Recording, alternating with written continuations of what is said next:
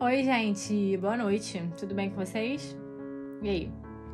Não sei se vocês perceberam, mas à noite eu gosto de trazer um assunto mais leve, mais reflexivo, para gerar uma motivação, um encorajamento mesmo na galera que tem acompanhado esses devocionais. Eu desejo realmente que nós estejamos nos sentindo mais encorajados, mais motivados a se manter conectados é, numa constância com o divino.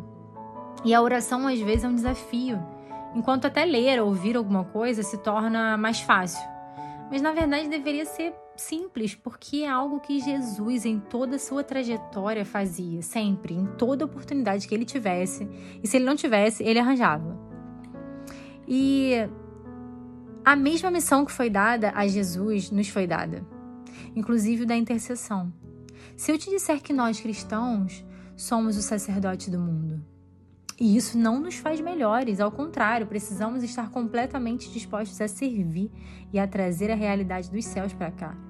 A criação é muda, mas nós somos a voz da criação. E é um elevado privilégio nosso orar com aceitação, porque a porta da graça está sempre aberta para as nossas petições. E elas nunca, nunca retornam de mãos vazias. O véu foi rasgado, o sacrifício foi em favor de nós. Deus nos convida constantemente para perguntar o que desejamos. Como poderíamos recusar o privilégio que pode causar inveja até aos anjos? Somos noiva de Cristo, não poderíamos nos achegar ao trono do nosso Rei de hora em hora? Como deixaríamos que o precioso privilégio não seja utilizado por nós? Inclusive, a igreja sempre precisa de oração. Há sempre algo ou alguém em seu meio que está em declínio ou caindo abertamente. Há inocentes que precisam de oração para que sejam carregados nos braços de Cristo. Os fortes precisam também, para que não se tornem presunçosos, e os fracos a fim de que não caem em desespero.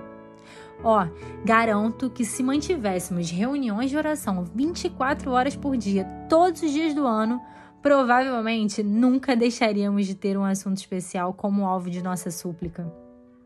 Existe algum momento em que deixam de existir doentes ou pobres, aflitos? Algum momento que deixa de existir aqueles que buscam a conversão de familiares, o retorno de alguém, a salvação de um corrompido? Não!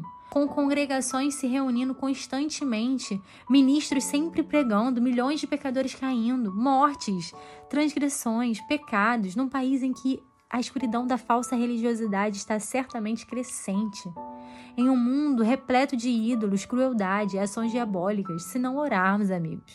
Como vamos nos desculpar dessa negligência? Que nós estejamos constante em súplica e que cada um de nós lancemos uma pequena porção de oração ao tesouro a todo momento, todos os dias.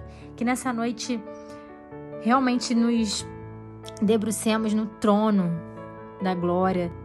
Que essa seja uma noite em que possamos nos sentir fortalecidos em Deus para nos achegar e clamar por cada causa que vem à nossa mente. Reforça em nós, Pai, o privilégio que é orar sempre, como aprendemos contigo. Em nome de Jesus. Amém.